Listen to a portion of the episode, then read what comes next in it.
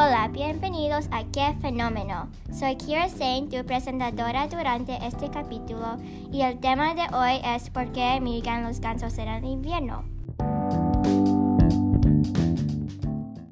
Primero voy a responder la pregunta de por qué las aves emigran en el invierno en primer lugar. Los pájaros emigran a una parte diferente para agarrar más recursos como comida. También en el invierno muchos, insectos se van, entonces los gansos tienen que ir a una otra parte donde no es invierno porque tienen que mantener vivo. en, en conclusión, los pájaros emigran porque tienen que encontrar más comida para mantener vivo.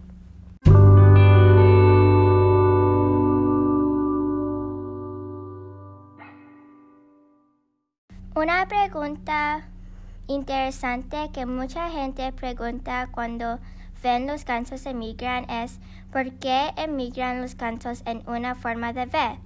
Cuando un ganso vuela, hacen olas pequeñas. Si las olas están al, al frente del ganso, las olas están para abajo.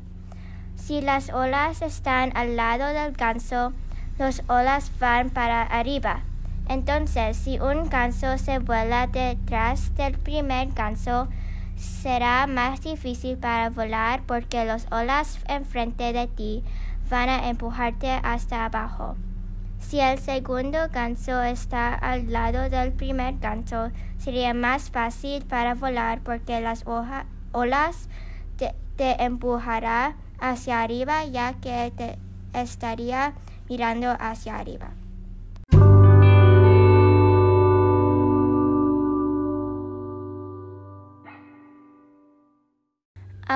Vamos a hablar sobre cómo los gansos saben dónde ir cuando vuelan de regreso. Esta pregunta aún no tiene una respuesta completa todavía, pero los científicos han comprobado que las aves han cometido un error de magneto magnetorecepción. Eso significa que pueden ver los campos magnéticos.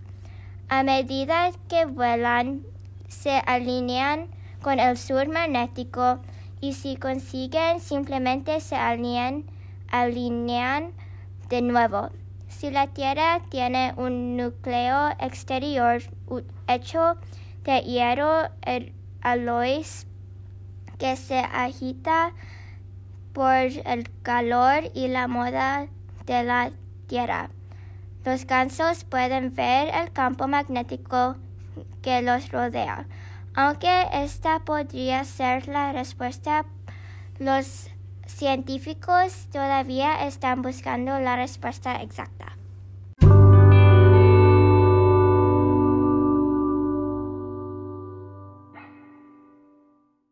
En conclusión, los pájaros emigran para mantener vivo o para tener más recursos como comida.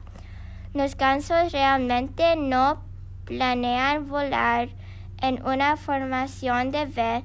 Es más fácil y les ayuda a ahorrar energía. Y gansos pueden ver campos magnéticos que les ayuda a saber dónde ir cuando regresa a casa.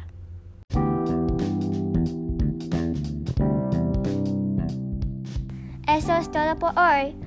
Gracias por escuchar y si les encantó este capítulo, compartan y no, es, y no se les olvide suscribir a nuestro canal. Nos vemos el próximo capítulo donde Jane Saban habla cómo, cómo afecta el calentamiento global a los osos polares. Esto es qué fenómeno. The podcast you just heard was made using Anchor. Ever thought about making your own podcast? Anchor makes it really easy for anyone to get started. It's a one stop shop for recording, hosting, and distributing podcasts. Best of all, it's 100% free. Sign up now at anchor.fm slash new. That's anchor.fm slash new to get started.